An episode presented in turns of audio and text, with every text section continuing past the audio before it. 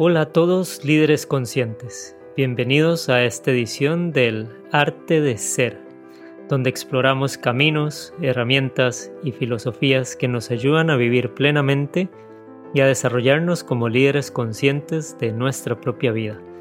Mi nombre es Rodolfo Carrillo, chamán del liderazgo consciente, consultor, facilitador, coach, autor y creador del modelo Ser. Estoy muy feliz de que estén aquí conmigo. Si quieres conocer más del modelo y de tu estilo de liderazgo, visita mi página web serliderazgo.com. Bienvenidos, bienvenidas. Es un gustazo estar aquí otro lunes con todos ustedes. ¿Cómo se ve un mundo feliz? Para mí sería como levantarse en la mañana con ganas de salir a realizar tareas que nos llenen de sonrisas, de gratitud y de sentimientos de plenitud. En ese mundo feliz, la competencia se reserva solo para los deportes y la recreación, y la recreación pues en la vida diaria podríamos cooperar o nos dedicaríamos a cooperar muchísimo más. Nos cuidamos unos a otras, eh, unos a otros y unas a otras, eh, incluyendo otras especies. Cohabitamos en armonía este planeta y nos aseguramos a que cada ser humano se ocupe día a día de cómo va a contribuir al bienestar, en vez de estar estresado por cómo hace para sobrevivir, qué va a comer o dónde va a dormir.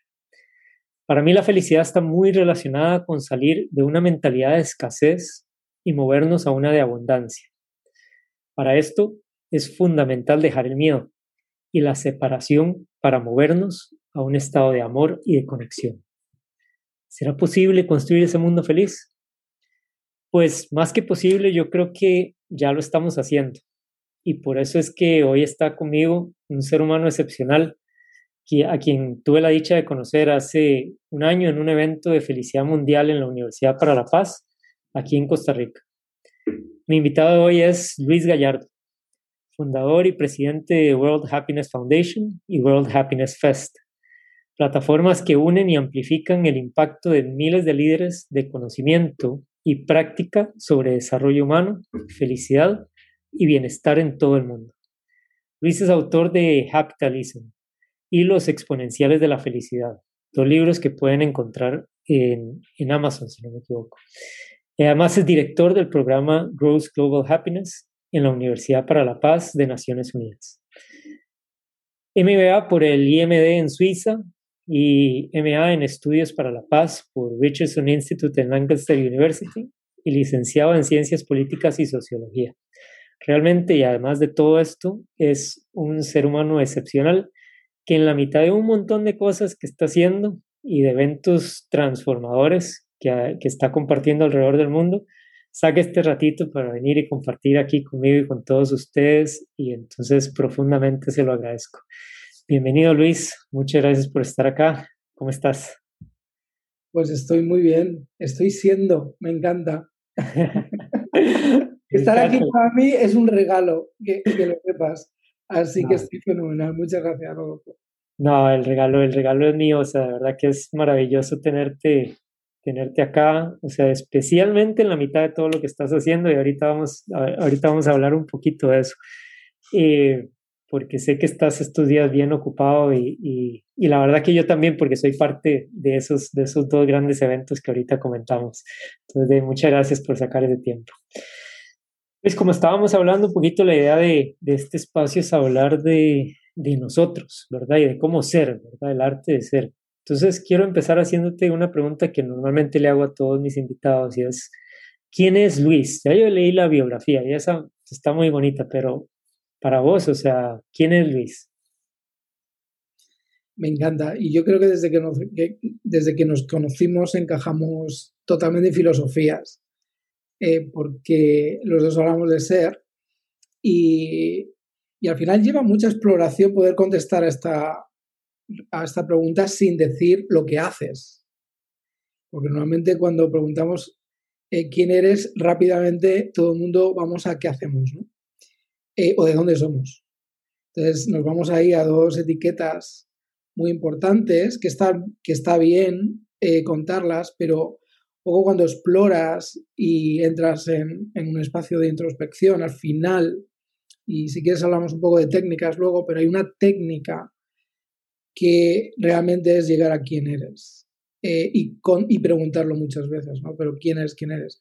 Y yo, de todas las veces que lo he hecho, al final he llegado, mi última, mi última, que no he llegado más allá de ahí, y a lo mejor algún día llego más, es que yo soy eso, eso soy yo yo soy eso, eso soy yo, y es un mantra también. Eh, y es un mantra que suelo usar, ¿no? Eh, es un concepto de no dualidad, es un concepto de, de, ser eso. Y a partir de ahí, pues hay que definir, pues empezamos a definir, ¿no? Pero, pero yo no he llegado más profundo de eso. ¿Tú sí? ¿Tú a dónde has llegado? ¿Quién eres? No, me encanta, me encanta eso porque en realidad va muy, muy en la línea de, sí, donde yo también he llegado a mi camino personal y es nada y todo, y al final es lo mismo. yo soy ese, soy yo, es exactamente que yo, yo lo soy todo y al final, si somos todo, no somos nada en específico, ¿verdad? Y, ese, y llegar ahí es, eh, para mí, es liberador. Ese, es el, el, primer, o sea, lo primero que para mí representó es, es liberarse de, de todas esas etiquetas, de todos esos deberes, ¿verdad? Deber ser esto y de, todo eso que leí, ¿verdad? De, de, vos, que es maravilloso, pero que al final se nos puede volver pesado, ¿verdad? También, ¿verdad? Y, y, y cuando logramos quitarnos de todo eso y nos permitimos ser, ¿verdad? Y así, sin nada después, eh, es, es, es de las cosas más maravillosas que hay y, y increíblemente liberadora. Así es que me encanta tu, y esa. Y esa pregunta que hacemos constantemente a nuestros hijos y a todos, oye, ¿tú qué vas a ser de mayor? Eh, ¿Qué presión ya ponemos desde pequeño? Yo todavía me acuerdo cuando me lo preguntaban a mí, ¿no? Y eras pequeño, ¿qué vas a ser de mayor? Eh, y es como, no es qué vas a hacer de mayor, qué vas a ser. Ya directamente te estás poniendo. Entonces, si se te ocurre un día decir astronauta, eh, luego encima cada vez que te ven es ¿qué tal vas para ser astronauta? Entonces, claro, vamos toda la vida con tanta presión de tener que hacer algo que se nos, olvida, se nos olvida y al final nos desestresamos cuando realmente nos damos cuenta que ni hay que hacer nada ni hay que hacer nada porque ya lo sabemos todo y lo que hay que hacer es disfrutarlo, ¿no? Así que Estoy totalmente de acuerdo, te quitas un peso de encima. Sí, sí, sí, y esa, y esa parte, por eso voy, a, voy a, reafirmar lo que decías, por eso creo que empatamos también, porque esa parte no tenemos que hacer nada, nada más disfrutarlo, es, es eso, y es lo que haces, ¿verdad? Es, es, Happiness Foundation, Happiness Fest, Cruz Global Happiness Summit, o sea, es, es aprendamos a disfrutar la vida, ¿verdad? Preocuparnos menos y disfrutarla más, ¿verdad? Y ahí es donde para mí ya hace la felicidad y por eso yo encuentro una de esas maravillosas tribus donde quiero pertenecer, o sea, cuando, cuando entro en ese, en ese círculo tan maravilloso que ya es, ya es gigante, pero en el cual, el cual has venido cultivando. aprovechemos de una vez porque para, para contar un poco, eh, contame ese, de, de, cómo nace el, el, no va a brincar me voy a adelantar un poco porque creo que es el momento de comentar eso y después nos devolvemos un poco a ese ser otra vez. Pero ¿cómo nace ese, es, ese World Happiness Foundation y lo que estás haciendo? Y antes de eso, contanos qué es lo que viene para de una vez ir, ir advirtiendo a la gente porque creo que lo vamos a comentar toda la noche, entonces para saber. Pues sí. Em, bueno, eh, al final, yo creo que los dos sabemos que la vida se va haciendo según vas caminando, te vas se te van abriendo puertas, vas empezando a conectar cosas, ¿no? Vas descubriendo. Yo soy un explorador de naturaleza y me gusta explorarlo todo. Y, un poco lo que he hecho en mi vida ha sido muy diferente. He estado con Naciones Unidas llevando eh, democracia a conflictos armados, como en Serbia, después de la guerra civil. Un poco lo que yo hacía allí era ser observador de Naciones Unidas en conflictos armados para que las elecciones fueran, eh, fueran eh, democráticas. Y cuando eres observador, eh, la verdad es que es muy interesante ver cómo cambias las cosas simplemente observándolas. Luego, si lo unimos a la teoría cuántica, luego no entiendes por qué, porque al final los observadores cambian la, realidad. Pero yo creo que ese fue una de las primeras cosas que hice después de terminar mi máster en, estudios para la paz, en las que dije, wow, eh, una vez que te has metido en un conflicto armado, ahí has llegado. O sea, eh, porque después lo que viene es el odio y, el, y, después lo que viene es el drama, después de lo que viene es la reconstrucción. Entonces, estando allí viendo tanto drama y tanto eh, desastre, una de las cosas que me, se me quedó de eso es hay que prevenir. O sea, la única forma de evitar este drama es prevenir el drama, sin, sin anticiparlo, porque si no tú ya estás proyectando un futuro, ¿no? Pero lo que sí es muy importante es saber cuáles son las raíces de los problemas. Y yo llegué a la conclusión que la mezcla de odio y de miedo es una de las peores fórmulas para que el ser humano se destroce realmente, literalmente entre ellos. Entonces, cuando estuve ahí, eso lo aprendí. Luego estaba en el mundo corporativo y en el mundo corporativo, en grandes empresas, me tocaba pues crear eh, el posicionamiento estratégico de esas empresas y yo aprendí a hacerlo desde las comunidades, desde, desde dentro afuera. Es quienes somos como cultura y eso cómo lo podemos posicionar en el mercado para eh, que los clientes eh, nos compren en vez de venderles nosotros a ellos. Y luego, algo que aprendí desde muy joven es que yo siempre he sido entrenador de balonmano, de deporte de balonmano. Y, y cuando entrenas equipos, siempre te das cuenta que tienes que tener objetivos colectivos y objetivos individuales. O sea, una cosa es jugar como equipo, otra cosa es que la persona juega y sea muy bueno en su trabajo. En ese caso, en el balonmano, ahí están los extremos, está el central, los laterales. Cada uno tiene que jugar para el equipo, pero tiene que ser muy bueno en lo que él hace. Por lo que siempre centras el foco en el individuo y en la comunidad. Entonces, cuando, y luego eh, es periodista, emprendedor, eh, cuando todo eso lo combino, eh, algo que me gusta es crear comunidades con impacto que puedan prevenir y mi formación es sociología y estudios para la paz. Entonces, yo creo que di con mi propósito, sin darme cuenta, y el propósito es combinar la paz y la felicidad.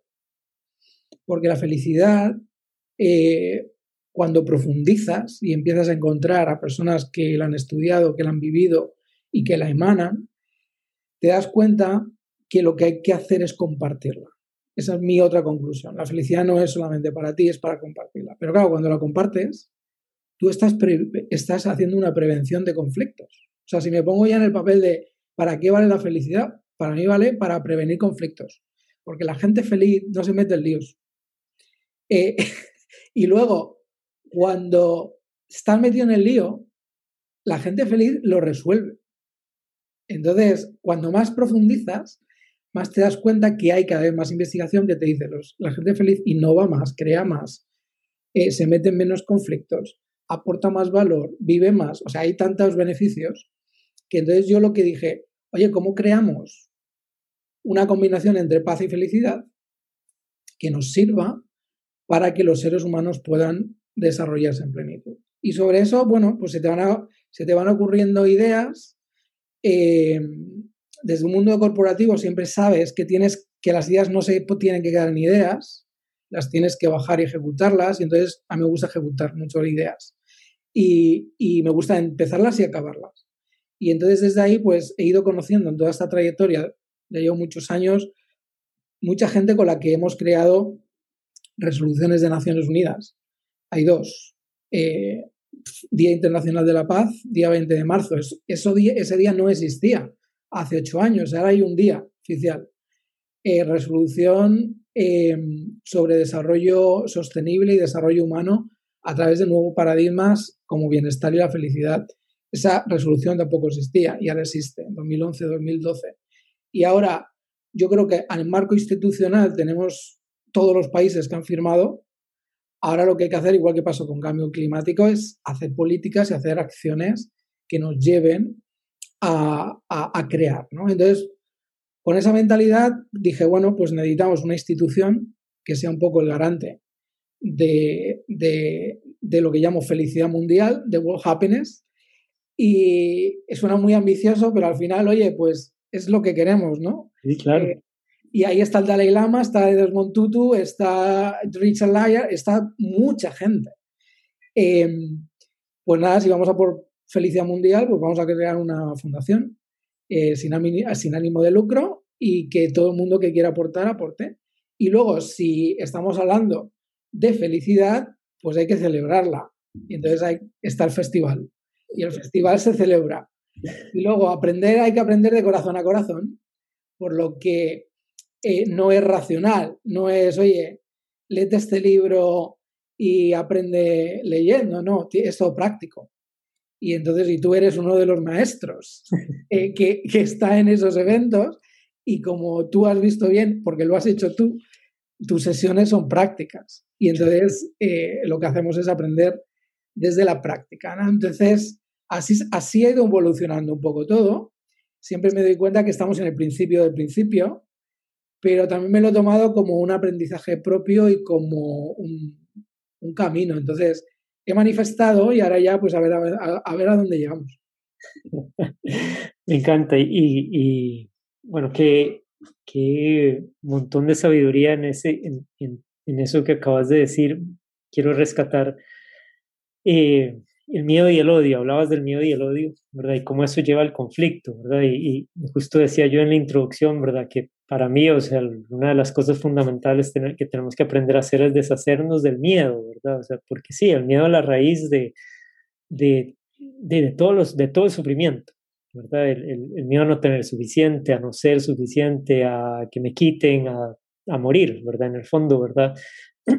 a ser desterrado. Eh, y, y, qué importante es cultivar la conexión para poder entonces deshacernos de ese miedo, apoyarnos los unos a los otros para poder movernos entonces a lo que a, los dos otros fundamentos que decías que también me encanta. Ahorita te cuento una, una breve historia esa que son la paz y la felicidad, ¿verdad? Porque es, y, justo eh, el año pasado que, hacía, que, hacían el, el, el, evento de Belonging Summit, ¿verdad? O sea, para mí ese, ese tema es súper importante, porque es esa sensación de pertenencia, ¿verdad? Pertenencia ni siquiera a un grupo pequeño, ¿verdad? De pertenencia a la humanidad y por ende al planeta, ¿verdad? Cuando nos sentimos parte de, perdemos el miedo, porque tenemos una comunidad que nos apoya, que nos, que, que nos, eh, eh, que nos sostiene, que nos cuida, ¿verdad? Y así como nosotros también cuidamos a la comunidad, se vuelve una relación de mutuo beneficio y por ende, o sea, podemos dedicarnos a, a desarrollarnos, ¿verdad? Y a disfrutar y no a, y no a estar eh, peleando por, por tratar de sobrevivir, ¿verdad? que nos trae vuelta al miedo. Entonces, ese, esos temas de, de la importancia de trascender el miedo para prever, y prevenir conflictos, pero más allá, para sentirnos unidos, para tener paz, ¿verdad? Es, es fundamental para que surja ese, ese poder gozar, ¿verdad? Y es, eh, hace, hace ya un tiempo estaba una vez en una meditación buscando la felicidad, ¿verdad? Y decía, bueno, ¿de, dónde brota la, la felicidad, ¿verdad? Y, y, en ese momento lo que, lo que descubrí fue que antes de la felicidad tiene que existir paz. Y es en la paz donde surge, ¿verdad? La felicidad. Antes, antes de eso, el ruido, el estrés, o sea, eh, no nos deja realmente disfrutar, no de la alegría, ¿verdad? Y creo que a veces la gente confunde la felicidad y la alegría, ¿verdad? La alegría como la risa, el, estar alegre, ¿verdad? Que es un estado emocional temporal, ¿verdad? Eh, y la felicidad pura, ¿verdad? O sea, que se acerca mucho al gozo, que es ese estado, ¿verdad? De, de, felicidad, ¿verdad? Es un estado que es sostenible, ¿verdad? Pero que solo surge en la paz, ¿verdad? Que cuando estamos estresados, preocupados o conflictuados, es imposible realmente eh, que surja esa, esa, esa felicidad. Entonces, me, me, encanta lo que, lo que planteabas y, por supuesto, lo comparto completamente. Eh, yo sabes lo que hago, eh, un, una, un poco la profundidad que he hecho alrededor de la felicidad y la paz, estoy totalmente de acuerdo, es que vivimos en un mundo matricial. Entonces, normalmente estamos acostumbrados desde un punto lineal a que algo, tú pones algo y sale algo. Pero en un mundo matricial hay interdependencias. Y en un mundo sistémico hay feedback loops. Y el, lo, que, lo que hace un feedback loop es, es un loop, que es, un, es básicamente es un, un, ¿cómo se dice? Un canal de retroalimentación. Es que yo hago, eso provoca algo, recibo, provoca algo, hago. Entonces al final hay una retroalimentación constante de las cosas. Entonces una de las eh, investigaciones que he hecho y que sigo es la interconexión y la retroalimentación entre la libertad, la, la conciencia y la felicidad. Y esos tres elementos le llamo paz fundamental. Fundamental eh, y es muy interesante porque cada vez que más profundizas en ello, más yo al menos me doy cuenta que la libertad es para ser. O sea, somos libres para ser. La conciencia nos ayuda a expandirnos y a evolucionar. Y la felicidad la usamos para compartirla. Pero los tres elementos tienen retroalimentación. Y esa retroalimentación lo que provoca es paz fundamental. Entonces es muy interesante porque eh, hay veces que la gente dice es imposible encontrar la paz. Otros dicen quiero ser feliz. Otros dicen ¿dónde está mi libertad? Y, nadie, y todos nos damos cuenta que nadie tiene conciencia, porque si no, notarías esas preguntas, ¿no? Entonces, de alguna forma, eh, hay, hay mucha interconexión mucha interconexión. Y la hay para lo bueno y como, como hemos hablado, la hay para provocar eh, mucha desdicha. Y esa combinación de odio y, miedo, ya sabemos los dos que, eh, que lleva a los peores dramas de la humanidad, dramas de la humanidad. Y la única cura en ese caso es la libertad y la conciencia. O sea que que, y el antídoto en este caso para compartir es la felicidad. Pero, o sea, que estoy totalmente de acuerdo contigo. claro, y, me encanta y tal vez ahí es, es, más una pregunta, pero yo cuando vos hablas de libertad, yo escucho no una libertad externa, sino una libertad que brota desde adentro, ¿verdad? La libertad de yo ser quien quiera ser, ¿verdad? O sea, y, y primero tengo que aprender yo a permitirme ser. ¿Verdad? Antes, o sea, porque o sea, podemos decir que vivimos en un país libre, o sea, y democrático, por lo menos yo que estoy en Costa Rica, ¿verdad? Algunos podrían no, pero, pero esa libertad no es, no es de la que estamos hablando, ¿verdad? O estamos hablando de esa libertad desde adentro, de poder yo ser consciente de romper esquemas, de romper creencias, romper estructuras que me previenen a mí de ser lo que yo quiera hacer porque al ser yo lo que quiero ser, puedo ser feliz, ¿verdad? Brota la paz y brota la felicidad.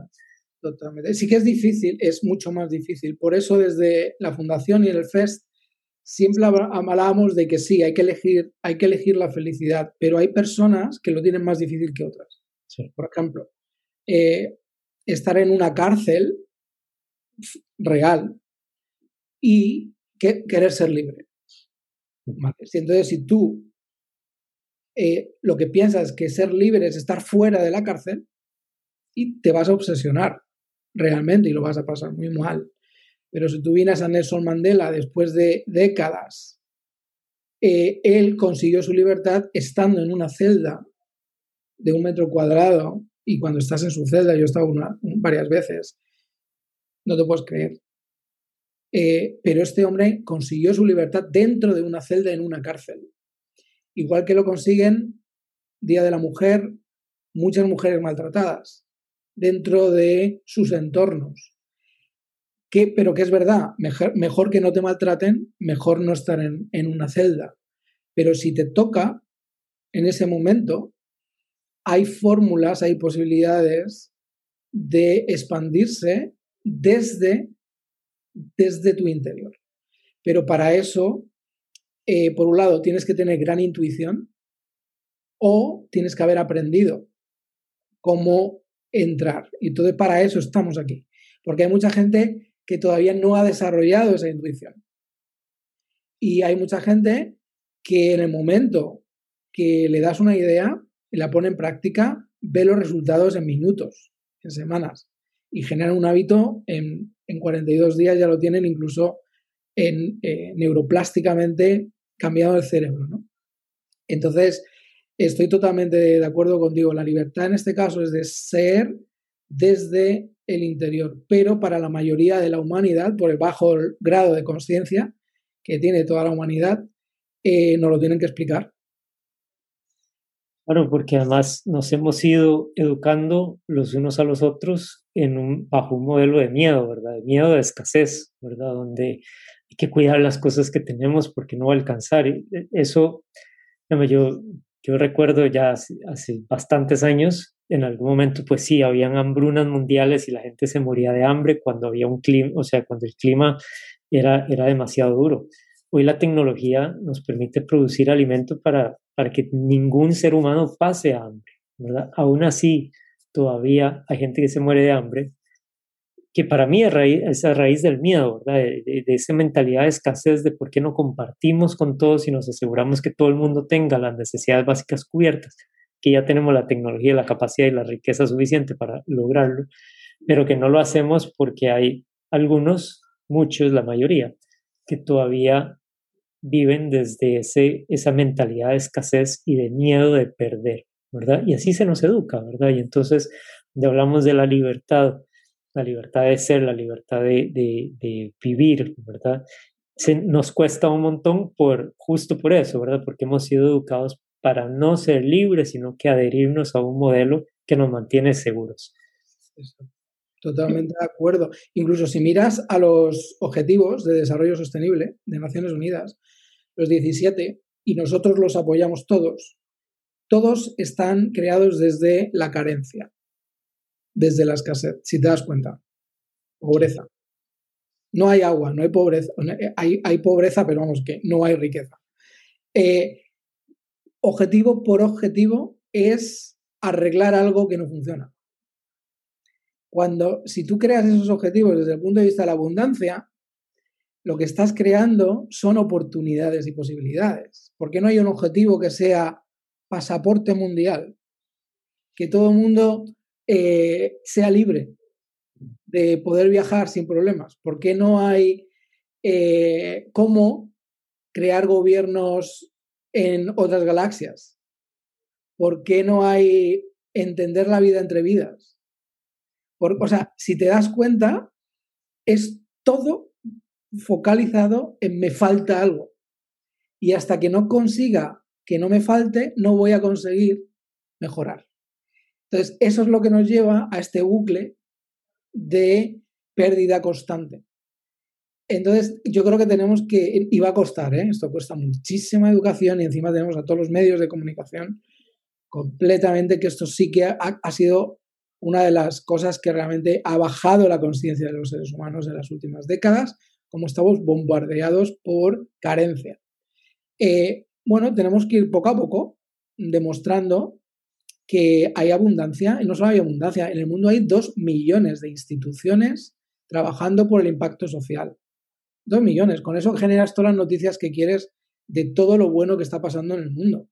Eh, pero eso eso hemos decidido que no sean ni siquiera noticias. ¿no? Así que estoy totalmente de acuerdo, tenemos que crear marcos de desarrollo en el que la abundancia sea la materia prima y la abundancia lo hemos visto con COVID. El ser humano deja de salir a la calle durante unos meses y mira la naturaleza. En este caso, mi, lo que tengo detrás es Bután. Bueno, este país, 70, y como Costa Rica, todo vegetación. ¿Tú le vas a decir a la vegetación que no crezca? Pero si, si es abundante, si es imparable, si hemos yo donde vivo, en Miami, Estados Unidos, ahora tengo a cinco manatís, que son como focas de mar, que están nadando, no hay barcos, que las pueden hacer daño, es un acuario, todos los peces han vuelto, entonces vivimos en abundancia constante, todo es abundante y pura vida, lo vemos ahí cada vez que estamos en, en Costa Rica. Eh, bueno, pues nos hemos mentalizado que nos falta todo. Y es que nos falta el aire. Entonces llega un momento que te falta el aire. y que todo lo haces un mundo y que te, como decimos en España, te ahogas en un vaso de agua. Así que tenemos que, tenemos que ayudar a crear más mentalidad de crecimiento y mentalidad de abundancia. Completamente de acuerdo. Voy a hacer un descanso aquí, o sea, de, la conversación tan rica para eh, aprovechar e involucrar a, los que están aquí comentando en, en Facebook. Eh, Cindy Fonseca manda saludos, o sea que ambos la conocemos. Eh, Ozin dice hello to both the esteemed panelists. Andrea Telles tiene una pregunta. Dice, qué difícil crear hábitos. ¿Cómo hacerlo? Yo creo que ese es, es uno de los temas eh, eh, interesantes, ¿verdad? El tema, el tema de la felicidad, pero la felicidad puede ser un hábito, ¿verdad? Yo, respuesta corta, yo diría, asistir a los, a los eventos de World Happiness Foundation, ¿verdad? Este fin de semana en Cruz Cova Happiness, Universidad para la Paz, próxima semana, o sea, la Semana Mundial de Felicidad, ¿verdad? Que también es, es en Coruña, pero está en todo el mundo, ¿verdad? Está en línea. Hay eventos por todo lado, pero contanos, Luis, o sea, contanos un poquito más de eso, porque hay, hay un montón de talleres y oportunidades de aprender ahí. Estás en silencio. Sí, sí. Eh, hábitos. O sea, cuando. ¿Sabes algo divertido que yo he aprendido en este espacio? Es que todo parece muy complicado hasta que deja de serlo. Porque de repente lo has, lo has experimentado.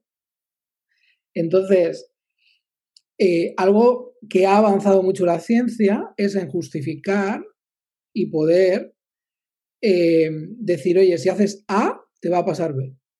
Entonces, algo, investigadores como Shauna Shapiro, o como Christine Neff o como eh, Ricky, Richie Davidson o como Amishiya, eh, llevan muchos años estudiando la neuroplasticidad del cerebro. Entonces, gracias a investigadores como ellos, se ha demostrado que repitiendo cosas y usando la mente de una forma determinada, cambias y, y haces que se generen eh, sinapsis neuronales porque el cerebro es plástico y porque eh, lo que habíamos aprendido de pequeños, que, que el, el, cerebro se va empeorando cuando nos hacemos mayores, resulta que no, que el cerebro está constantemente evolucionando y que es la repetición la que crea esas sinapsis neuronales. Cuanto más repites una cosa, más, más electricidad pasa y más,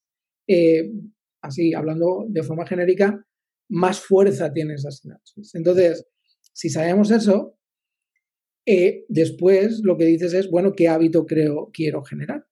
Y entonces cuando sabes qué hábito quieres generar, ya sabes y, y se sabe ya hasta los días que si quieres generar un hábito son alrededor de 21 días. Si, si quieres crear una, eh, un cambio de neuroplasticidad son alrededor de 42 días. Pero cambia la neuroplasticidad. Por eso las cosas hay que insistirlas un poco y hay que repetirlas. ¿no? Entonces no te vale ir al gimnasio un día eh, para conseguir estar en forma. Necesitas hacerlo de una forma eh, habitual. Los hábitos son iguales. Necesitas repetirlos y sobre todo tener una intención de querer conseguirlo, ¿no? Pero eso es una de esas cosas que ahora mismo ya eh, sabemos cómo, cómo crear los hábitos y es una cuestión de repetición. Y yo le agregaría también, porque para mí ha sido fundamental y es parte de lo que comparto, es eh, el repetirlo, pero eh, si además le podemos agregar reforzamiento positivo, o sea, y eso no es necesariamente, o sea, hacer algo después, pero asociarlo con una emoción gratificante o positiva, ¿verdad? Algo que nos haga sentir, a mí me gusta la palabra expansiva, una emoción expansiva. Entonces, por ejemplo, o sea, ir al gimnasio.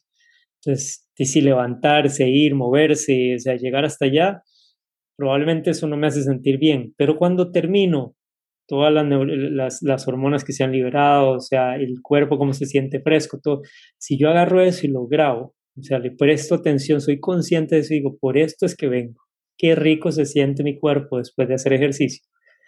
Eso refuerza esa sinapsis y se hace mucho más fuerte, o sea, se, se, facilita esa, esa, conexión, ¿verdad? Y, y, entonces la asociamos a algo que nos hace sentir bien, ¿verdad? Y, por ende se vuelve más fácil crear ese hábito, pero claramente la repetición es, es fundamental.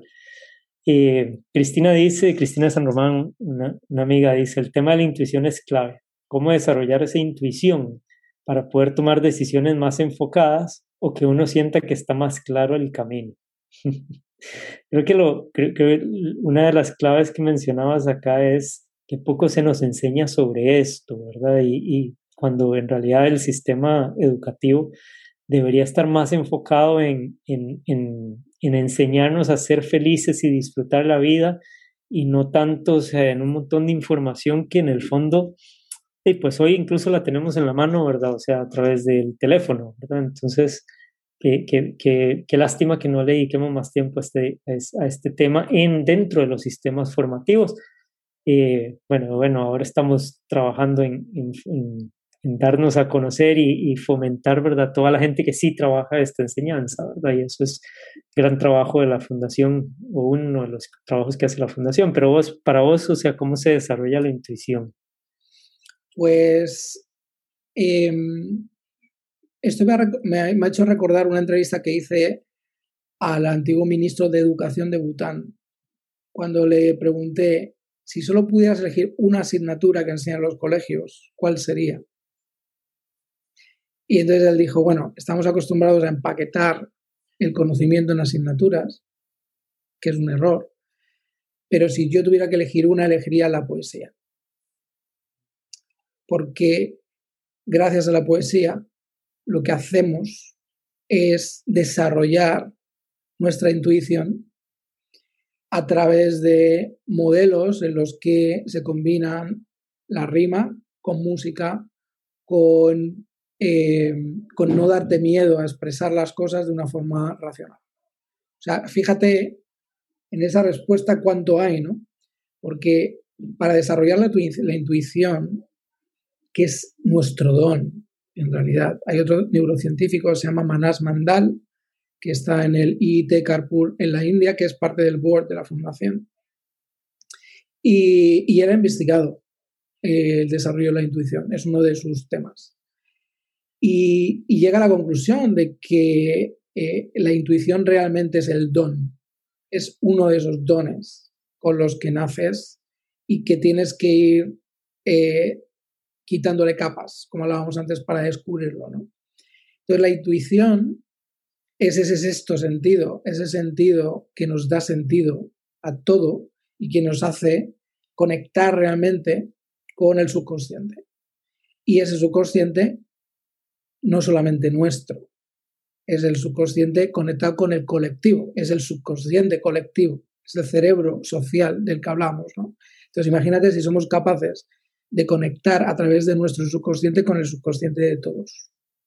Entonces, por ejemplo, Manas Mandal es uno de los que dice, si estuviéramos solos en una isla, no tendríamos pensamientos, porque los pensamientos vienen del grupo y los pensamientos son energía y la energía está en el campo, por lo que tú, muchos de tus pensamientos, por no decir la mayoría, no son tuyos.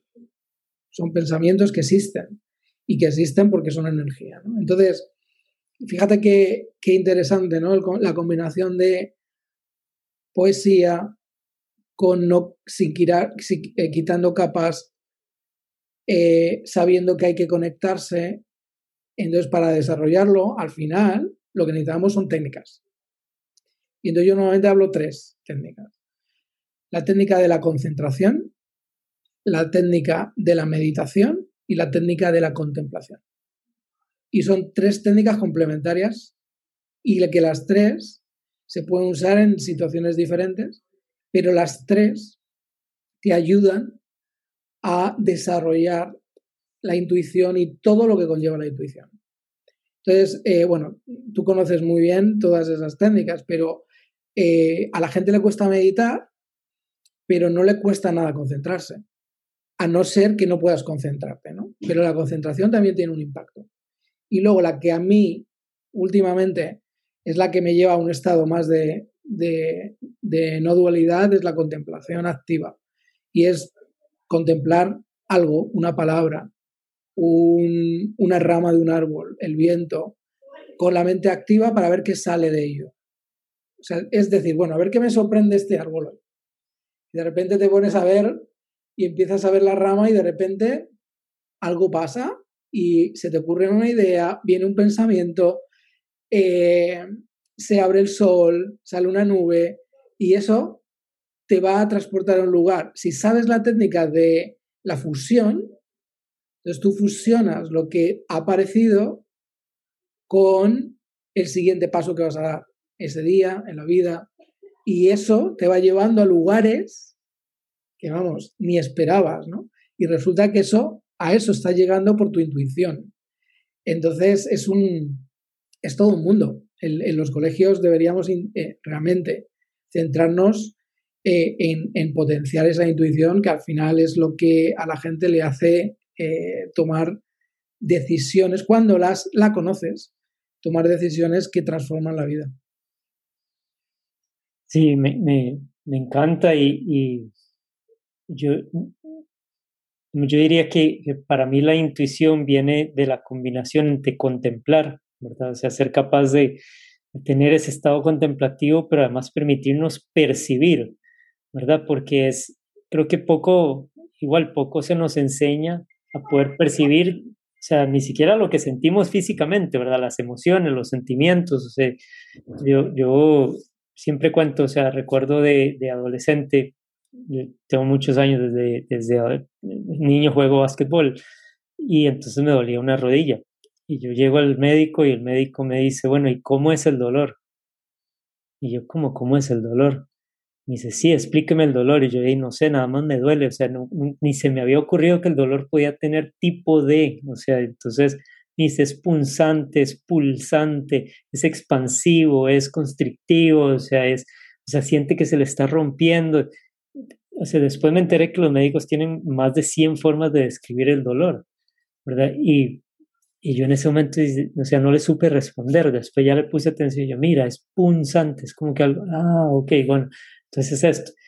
Eh, pero, pero ese, esa capacidad de, de, percibir y de contemplar, que para mí van de la mano, ¿verdad? O sea, es poder, poder sentarnos y, y, estar en ese estado de contemplación, ¿verdad? Sin, sin estar dándole mucha cabeza, simplemente reconociendo lo que está pasando. y percibiendo lo que está pasando nos permite entonces poder reconocer eso que, que llamamos intuición, ¿verdad? que para mí otra manera de, de, llamar a la intuición sería nuestro pensamiento, o sea, el reconocimiento de nuestro pensamiento subconsciente, que es lo que estabas planteando, ¿verdad? Así que estoy completamente de acuerdo con eso. Entonces no es, ni siquiera es un sexto sentido, es, o sea, nuestro cerebro funcionando, o sea, otro, o sea, nosotros entrando al funcionamiento magnánimo que tiene nuestro cerebro para poder reconocer lo que ya entendió pero no hemos podido escuchar porque no hemos hecho silencio suficiente para escucharnos. Y, y, de nuevo, o sea, volvemos al tema de la paz. O sea, ese, ese silencio y esa paz interna que nos permite tapen, o sea, tocar, o sea, ese, ese estado, ¿verdad? De, de, eso que sucede en nosotros, ¿verdad? Eso que somos. Totalmente de acuerdo. Luis, ¿sos feliz? Ya, llegamos hasta aquí, hoy tengo que hacer la pregunta, ¿verdad? Eh, bueno, al menos, al menos lo intento. Eh, yo creo que, que, por ejemplo, si definimos la felicidad como un estado de ser, y en este caso yo he decidido que para mí la felicidad es para compartirla, eh, ser feliz eh, eh, es, es, una herramienta. Entonces, si tú quieres transformar las cosas, tienes que usar la herramienta. Por otro lado, lo que sí es cierto es que es un estado y todos los estados son temporales. Todo es temporal. Entonces, si partimos de la base de que todo es temporal, pues en un minuto estás más feliz y en otro, en otro minuto estás menos feliz pero, pero de eso se trata a la hora de, de, entenderlo, ¿no? Porque si dices, vale, ahora mismo no me encuentro bien, ¿quiero, quiero encontrarme mejor? Sí, vale, ¿qué hago? Bueno, pues exploras y entonces empiezas a usar técnicas. Entonces yo algo que diferencio mucho es entre la felicidad y los activadores de la felicidad. Eh, y cuando diferencias entre activo, felicidad, o esto es felicidad, puede ser que en un momento determinado no estés feliz, pero ¿por qué? Pues porque estás explorando otras emociones. Y porque, por otro lado, dependiendo del entorno, nosotros cambiamos. Entonces nosotros, el entorno cambia, nosotros cambiamos dependiendo de dónde estamos. Y puede ser que yo ahora mismo no me sienta bien porque el entorno no favorece cómo me siento. Imagínate, estás trabajando en una empresa que no estás contento, que tu jefe no te trata bien, eh, va a dificultarte el, ser feliz en ese momento. Pero si tú entiendes que puedes cambiar el entorno a través de cambiarte a ti mismo, entonces ya la felicidad se convierte en una herramienta. Así que a mí no me importa no estar feliz porque ese momento exploro qué otras emociones y qué, y qué está pasando y por qué no lo soy. Y luego además cuando sabes, gracias a personalidades como Loreta Browning, que estaba, va con nosotros en Costa Rica, y luego en el FEST, que tenemos una química y tenemos los química, las, la química de la felicidad, la, serotonina, la oxitocina, el cortisol, que dependiendo de tantas cosas, nuestro organismo genera esos, esa química y esa química provoca eh, unas sensaciones de un tipo de otro. Entonces hay veces que no te sientes bien y no sé por qué será, bueno, pues porque es porque estás generando cortisol. Ah, eh, y cuando lo sabes, incluso ya sabes qué te hace sudar más, qué te hace sentirte eh, inquieto, por qué en este momento te estás aburriendo o por qué estás más divertido. Y sabes que hay una serie de químicos detrás que sin tú tener que hacer nada, se están generando. Entonces, bueno, yo he decidido serlo y no siempre lo soy. Eh, pero cuando, los, cuando no lo soy, pues intento explorar porque y cuando me siento bien, bien, bien, digo, ¿y esto por qué es? Así que eh, me gusta explorar tanto cuando lo estoy como cuando no lo estoy. Me, me encanta y además yo creo que para mí una de las cosas que ha sido fundamental en, fundamentales en mi vida es el aprender a estar en paz con lo que sea que estar surgiendo.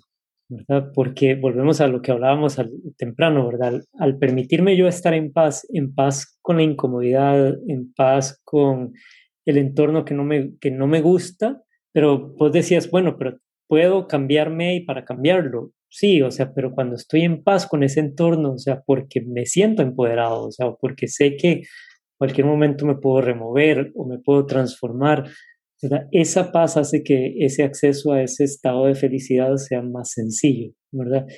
Y yo sí creo que ese estado de paz es, mucho más sostenible que la felicidad en sí, ¿verdad? Porque es no luchar con lo que está sucediendo, sino que nos vuelve, o sea, al, tema de, la contemplación, ¿verdad? O la, observación, ¿verdad?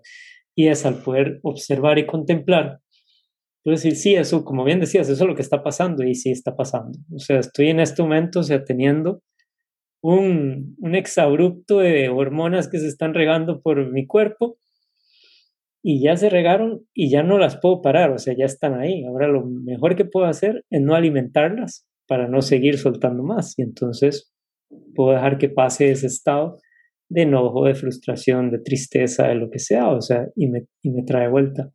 Eh, y, y, al poder cultivar esa paz con lo que está sucediendo, ¿verdad? O a mí me parece, o sea, a mí me gusta usar la palabra aceptación. La aceptación nos lleva a ese estado de conexión y ese estado de conexión es lo que nos da paz y eventualmente felicidad, ¿verdad? Entonces, me, me, encanta cómo lo planteas y, me parece súper poderoso.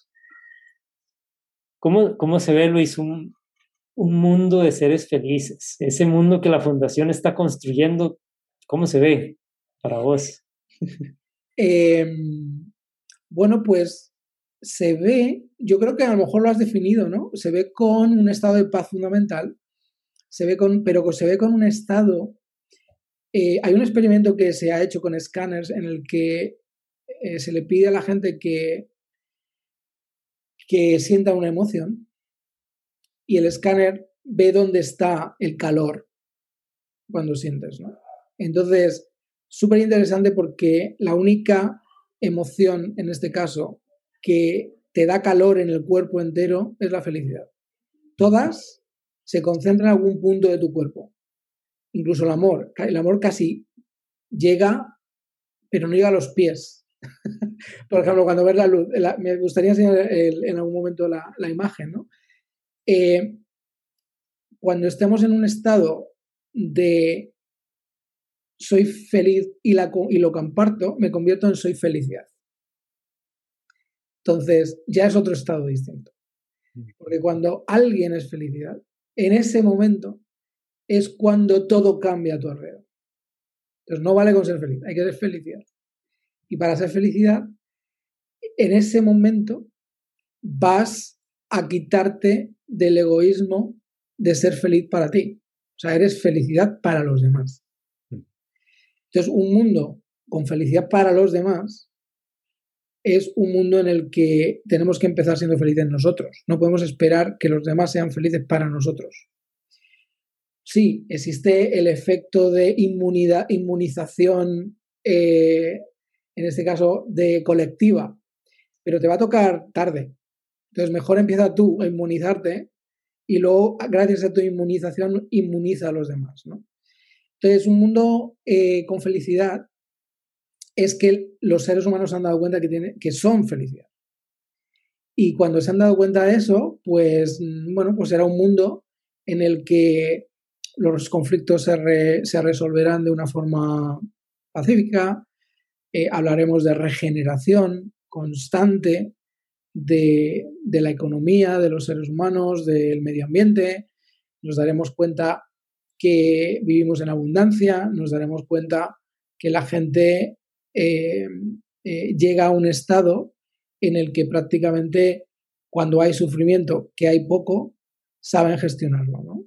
Entonces es, es, un espacio en el que realmente, ah, usando tu, posicionamiento, en el que realmente podemos ser. Me encanta, me encanta. Y completamente de acuerdo. Ahora, esto que decías me recuerda, amo la esta frase de Gandhi que es sé el cambio que quieres ver en el mundo, ¿verdad? Yo creo que empieza con cada uno de nosotros. Ahora, una, dos tips de cómo puedo yo empezar a buscar esa felicidad.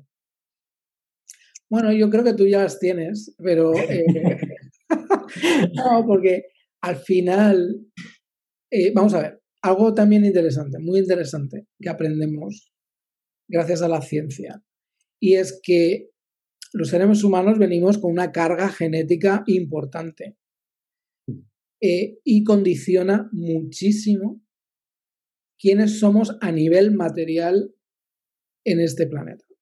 Entonces, no para todo el mundo es igual de fácil alcanzar un estado de paz fundamental o de felicidad o de libertad, porque genéticamente tenemos una carga importante. Mm. Entonces, esto es importante entenderlo, porque alguien puede decir, es que no entiendo cómo no eres más feliz. Y es como, y te van a mirar y te va a decir, bueno, es que la felicidad no, es no, no te importa, mi felicidad no te importa. Claro, pero ya estás hablando, yo lo veo, dependiendo países, en el Reino Unido, por ejemplo, prefieren llamarle ministro de soledad a ministro de felicidad. Porque lo que quieren es acabar con la soledad. Claro, pero ¿para qué quieres acabar con la soledad? Eh, bueno, pues porque te hace daño, ¿vale? Pero te hace daño y lo contrario del daño que es, que lo disfrutas, a lo mejor. Entonces, pero fíjate, hay gente que simplemente oye la palabra felicidad y es como, no te metas en mi mundo, ¿no? Eh, ¿Por qué? Pues porque ya, y yo lo he estudiado, genéticamente tiene un poquito de carga en el que está condicionado y está condicionado para eh, no sentirse pleno en muchos casos, ¿no? O no saber.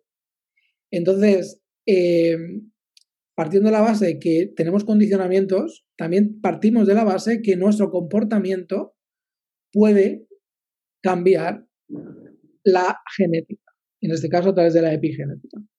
Entonces nosotros nos vemos condicionados por el medio ambiente el medio ambiente se ve condicionado por nosotros y hay un cambio y evolución constante entre medio ambiente y seres humanos. Entonces, si sabemos que hay una carga genética, hay una carga de comportamiento y hay una carga, en este caso, de condiciones o entorno, yo creo que es importante eh, tenerlas todas identificadas en un momento determinado, decir, bueno, elijo hacer esto sobre esto.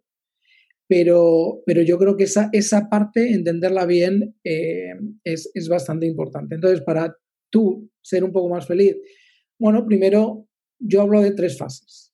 La fase de sé qué pasa, la fase de sé por qué pasa y la tercera fase es sé para qué pasa. Mm. Entonces, hay que empezar por la uno, ¿qué pasa?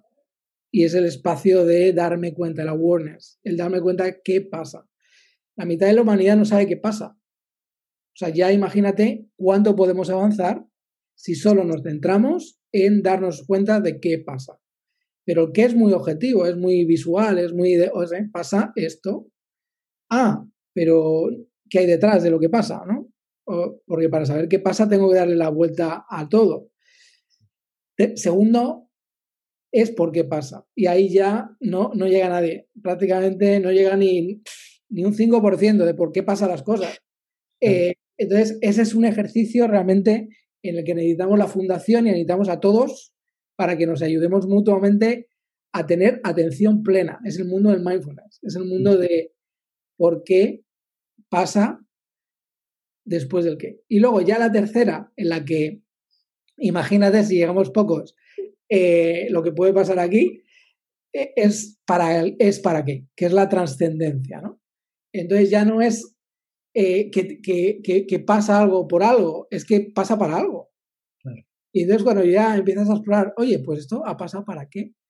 Y entonces ya cambias toda la retórica, ¿no? Y entonces ya te pasan cosas y ya dices, ah, bueno, a ver, ¿para qué está pasando esto? Entonces, eh, es, es, yo creo que esas tres fases a cualquiera le ayudan a ser un poco más feliz.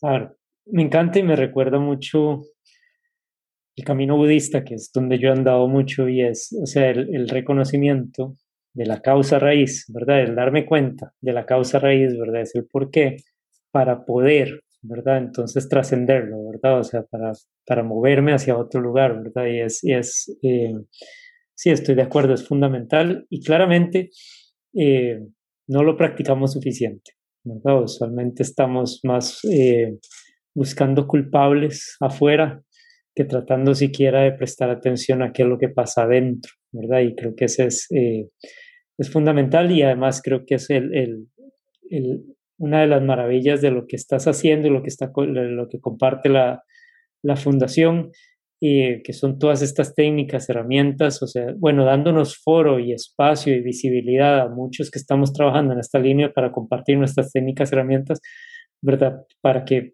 se nos sea más fácil, o sea, eh, lograr ese estado de felicidad, eh, aunque sea temporal a todos, ¿verdad? Entonces, contanos de los eventos eh, que vienen para ya formalmente y dónde puede la gente buscar y, inscribirse para participar, porque además, o sea, son recurrentes, entonces, o sea, los venís haciendo con regularidad, vale la pena seguir a la fundación, así es que contanos un poquito de eso. Sí, eh, bueno, eh, en muy poquitos días, del día 12-14 de marzo, con el, eh, el, Centro de Formación Directiva o eh, Center en la Universidad para la Paz. Eh, lo que hacemos es crear uno de los programas más bonitos, yo creo que, que a nivel ejecutivo o directivo que, hemos, que hemos creado, en el que son tres días de exploración a través de la práctica de muchísimos expertos que comparten a través de talleres porque son talleres de casi hora y media, que da tiempo a profundizar. Y esto pasa en la Universidad para la Paz, en Costa Rica y online. Este año vamos a hacerlo híbrido, porque no todo el mundo puede viajar ni quiere viajar. Entonces damos la opción de hacerlo desde casa. Así que día 12, 14, y en este caso eh, lo llamamos Gross Global Happiness. El objetivo está inspirado en movernos más allá de Gross National Happiness, que no solamente es a nivel nacional, sino a nivel global, cómo conseguimos a través de eh, catalizadores de cambio personas que están en el día a día influenciando, influenciando y teniendo influencia en sus comunidades, eh, crear una base segura, crear capacitación para que entre todos podamos seguir expandiendo la felicidad, el bienestar y, esa felicidad global bruta. Así que eso 12-14. Y el segundo que tenemos justo la semana después, del 18 al 23, aprovechando la celebración del Día Internacional de la Felicidad, es una semana, seis días, en este caso del 18 al 23, de celebración de la felicidad como un derecho humano y de exploración del sufrimiento. Entonces, este, este semana, igual que en noviembre hicimos la exploración de la soledad y la pertenencia, ahora vamos a explorar el, el sufrimiento y el florecimiento. O sea, cómo podemos crecer después del sufrimiento o durante el sufrimiento, qué es el sufrimiento y lo vamos a ver desde muchos ángulos, desde el, eh, en el trabajo, eh, qué está pasando en entornos corporativos, el mundo de la educación, el mundo de la salud, tecnología, el planeta y nivel de políticas públicas. Entonces son seis días, seis eventos diarios con seis temáticas. Es gratuito para todo el mundo el que quiera participar y lo podéis hacer en worldhappiness.foundation. Ahí tenéis toda la información. Así que estáis más que invitados. Eh, eh, es, es, gratuito desde la, desde la fundación. Intentamos llevar toda esta información que tiene tanta, eh, tanto valor al mayor número de personas. Y, va a haber más de 200 expertos del mundo entero, más de 45 países interconectados a nivel digital y luego con eventos locales que llevan a cabo cada uno de los anfitriones de Ágora, lo llamamos Ágora. Eh, lo que hay en cada lugar pues son lugares de encuentro. Así que, bueno, es una semana espectacular. Así que cualquiera de los dos, todo el mundo más que invitado y, y necesitamos, porque al final no se puede construir un mundo con felicidad eh, para todos si si no estamos todos. Así es. Y en medio de, todos esos dos eventos hermosos y, grandes que estás organizando, sacaste el tiempo para venir a estar aquí conmigo, con nosotros y compartir. Demasiadas gracias, Luis. Es un placer y un privilegio poderte tener. O sea, de verdad que, bueno, primero, muchísimas gracias por el trabajo que haces. O sea, porque realmente necesitamos muchos, muchas personas, o sea, muchos como vos, o sea, haciendo esto eh, segundo, gracias por el foro que nos das, aquellos que, que estamos compartiendo, porque nos, nos ayudas a compartir. O sea que en el fondo creo que todos los que estamos ahí tenemos el mismo sueño de alguna u otra manera. Entonces, muchísimas gracias por eso. Y muchísimas gracias por ser la persona que sos, porque realmente, o sea, se disfruta, o sea, estar alrededor tuyo es realmente gratificante y, y, y sos el, el, embajador perfecto de este tema de felicidad y, y, y paz. Así es que muchísimas gracias. Pues gracias a ti, Rodolfo, porque en esto estamos juntos y tú, eh, la labor que estás haciendo y los que no hayáis estado en algún taller de, de Rodolfo tenéis que estar eh, porque realmente es, eh, es, es, transformación y es transformación desde el ser. Así que es un placer siempre colaborar contigo, Rodolfo. Muchísimas gracias, gracias Luis. Y muchas gracias a todos por acompañarnos. Espero que este espacio les haya servido para desarrollar la conciencia del propio ser. La próxima semana voy a estar hablando con Cristiana Figueres sobre cómo ser el futuro hoy.